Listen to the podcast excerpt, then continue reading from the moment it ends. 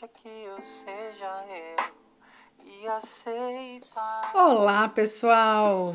Aqui quem fala é Julie. Estamos lendo o livro Quando Me Conheci, de Jorge Bucay. Estamos na, na parte 1 do livro, com a pergunta Quem sou? E ele vem falando da autodependência, que é esse termo que ele que ele vem desenvolvendo. E hoje ele vai falar das condições da autodependência, que é o capítulo número 5. E aí, dentro deste capítulo, ele vai trazer o subitem estar em contato de verdade. Bem interessante já esse título, né? Estar em contato de verdade. Será que a gente está em contato de verdade? Algo que eu reflito muito com os meus alunos em sala de aula sobre o contato. Né? Ele vai falar de contato, então, neste capítulo. É, Conectar-se quer dizer estar em sintonia com o que acontece, que, por sua vez, significa que há uma relação congruente entre o que sinto, o que percebo, o que faço e o estímulo original. A teoria geral do comportamento explica que cada pessoa responde aos estímulos externos de acordo com um determinado padrão aprendido e repetido anteriormente. Grande parte da descrição da nossa relação com o universo que nos rodeia poderia ser sintetizada nesses padrões de conduta. Em terapia Gestalt, chamamos isso de ciclo permanente e alternante e alternante de contato e retirada. Aqui ele usa o termo em terapia gestalt por conta dessa tradução, mas é em gestalt terapia o termo correto, tá? Então, em gestalt terapia chamamos isso de ciclo permanente e alternante de contato e retirada. O ponto zero de início é o lugar onde alguém se encontra isolado do que ainda não aconteceu ou à margem de algo que está acontecendo e de que ainda não tomou conhecimento. O estímulo está fora da pessoa e não tem nenhuma relação com ela. Então, esse é o ponto zero. Se estou prestes a entrar em uma reunião em que não conheço ninguém, a situação de ponto zero pode, ser definida como instante antes de entrar ou talvez antes de sair da reunião. Quando chego, enfrento as pessoas reunidas, isso faz com que eu sinta alguma coisa, seja agradável ou desagradável. Meus sentidos me dão informações. Vejo as pessoas, ouço os ruídos, alguém se aproxima. Tenho sensações olfativas, auditivas, visuais e corporais. Talvez eu transpire e trema um pouco. Depois das sensações, me dou conta, tomo consciência do que acontece. Analisando minhas percepções, concluo que se trata de uma reunião formal, que há muitos presentes e penso: estão olhando para mim.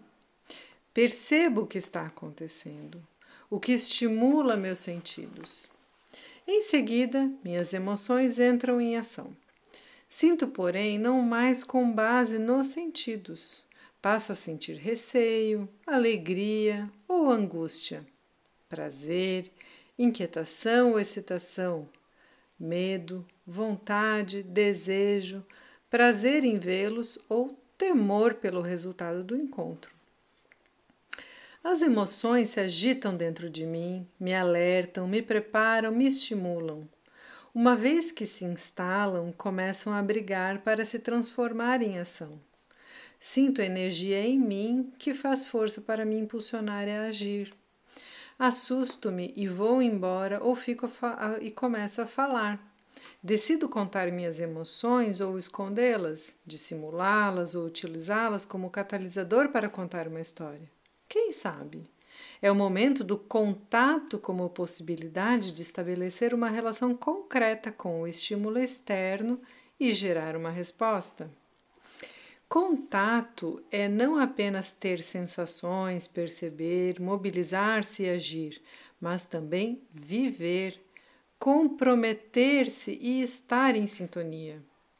E, depois de estar em contato há um tempo, por preservação, por saúde, por esgotamento do ciclo ou por resolução da emoção, faço uma despedida e uma retirada. Afasto-me para ficar comigo. É o momento da retirada que, obviamente, me leva de volta ao início, para recomeçar. Pessoal, aqui ele traz um, um círculo, tá? E com várias flechinhas, e daí tem expressões, termos, né, que vão ligando. Então, ele começa como ponto zero, início da retirada, uma seta que vai para percepção, que depois vai para emoção, e aí depois tem a, a, mobilização de energia, e em seguida da mobilização vamos para a ação, depois aí estabelecemos o contato, e aí depois tem a despedida, voltando novamente ao ponto zero, tá? Então ele traz aqui um esqueminha que eu descrevi para vocês. Continuando aqui. Vejamos um exemplo clássico, o do pintor com seu quadro. O pintor para na frente da tela em branco e tem uma sensação de desafio. Percebe o vazio que tem diante de si e se torna ainda mais consciente de que há algo a fazer.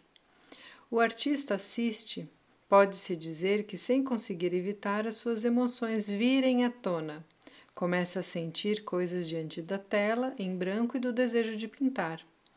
E então a emoção se transforma em ação. Ele pega um pincel com tinta e uma espátula, aproxima-se da tela e pinta.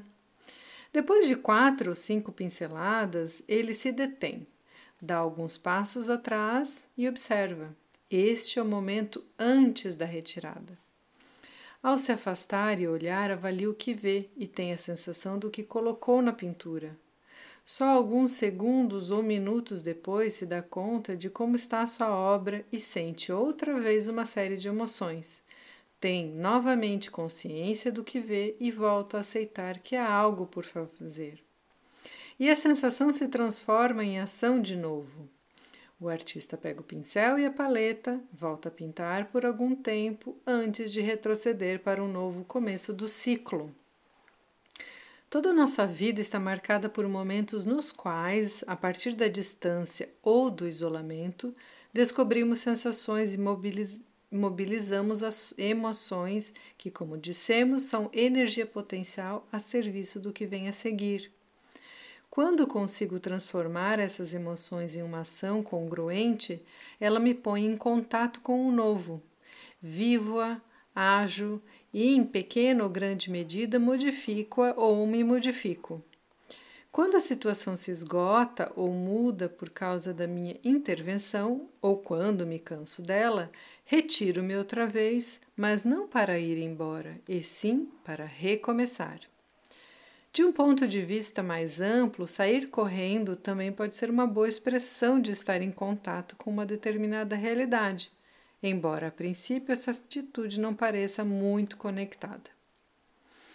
Um outro subitem que diz: o amor por si próprio. Certa vez a curiosidade e o interesse pelos meus aspectos mais místicos me levaram a estudar um pouco a Bíblia, principalmente o Antigo Testamento.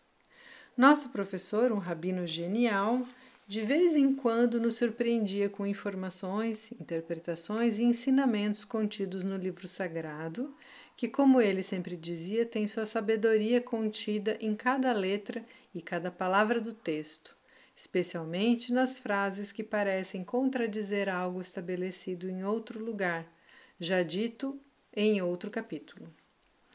Uma das contradições é só se conhece verdadeiramente aquilo que se ama, diz o Antigo Testamento no Gênesis. E muito depois, uma frase afirma que só se pode amar verdadeiramente aquilo que se conhece. Qual é a certa e qual é a errada?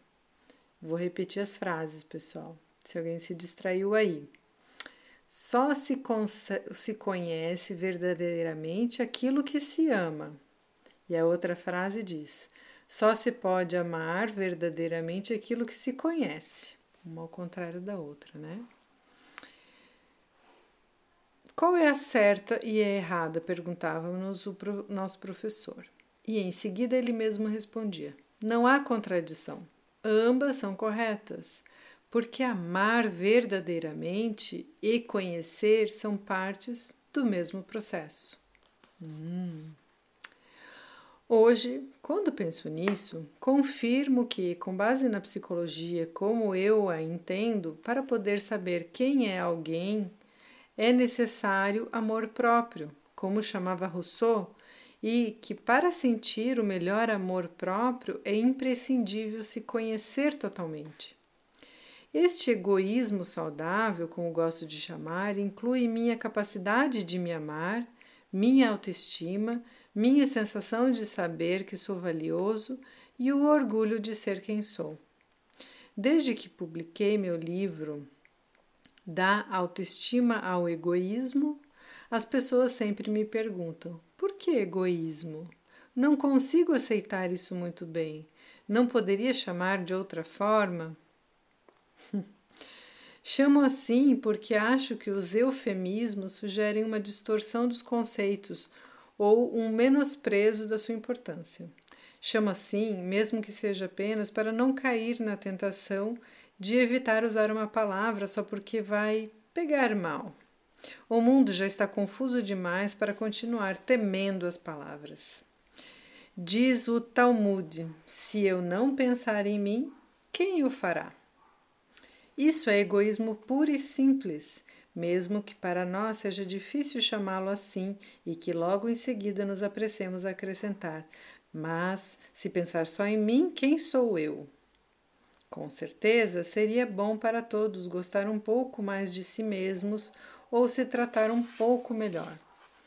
Ao analisarmos detalhadamente as raízes neuróticas da identidade social, vemos que quando proíbem o indivíduo de ser egoísta para que ele se ame, se cuide e atenda às suas próprias necessidades, ele não tem outra saída senão se tornar mesquinho, mau, ambicioso e competitivo.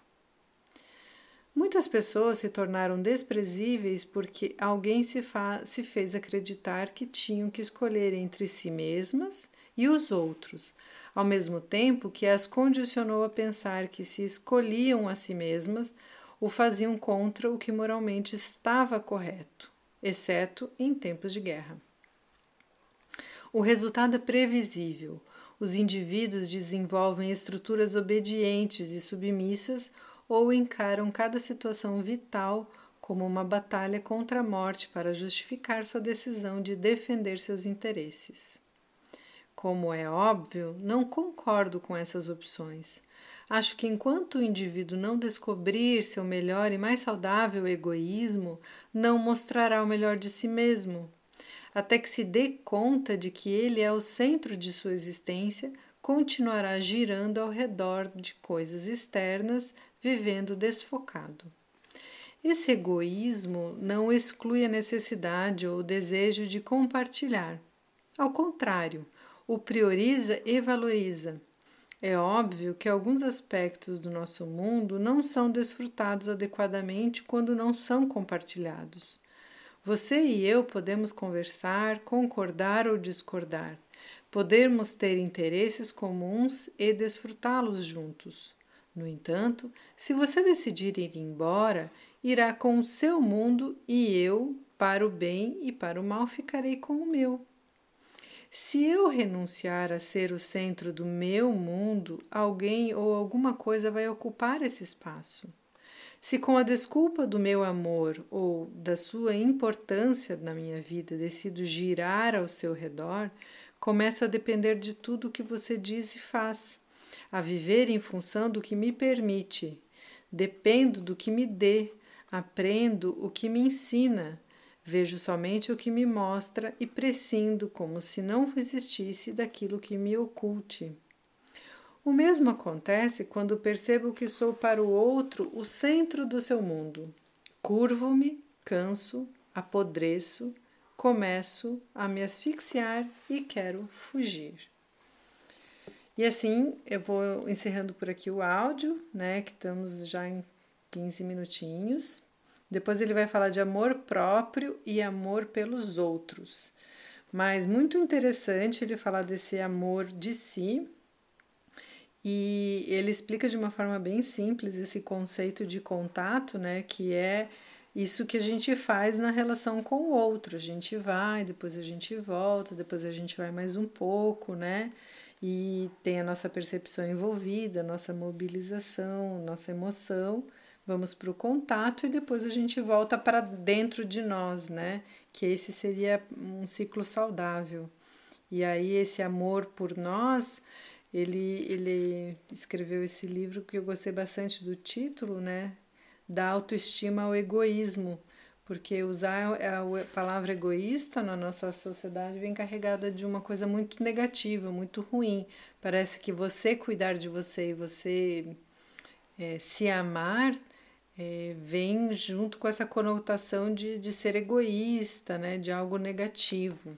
E aí ele traz uma noção positiva desse egoísmo como sendo um recurso importante para a gente ser saudável, né? Bem interessante. Espero que vocês tenham ótimas reflexões e com essa leitura que tenham um lindo dia e até o próximo áudio.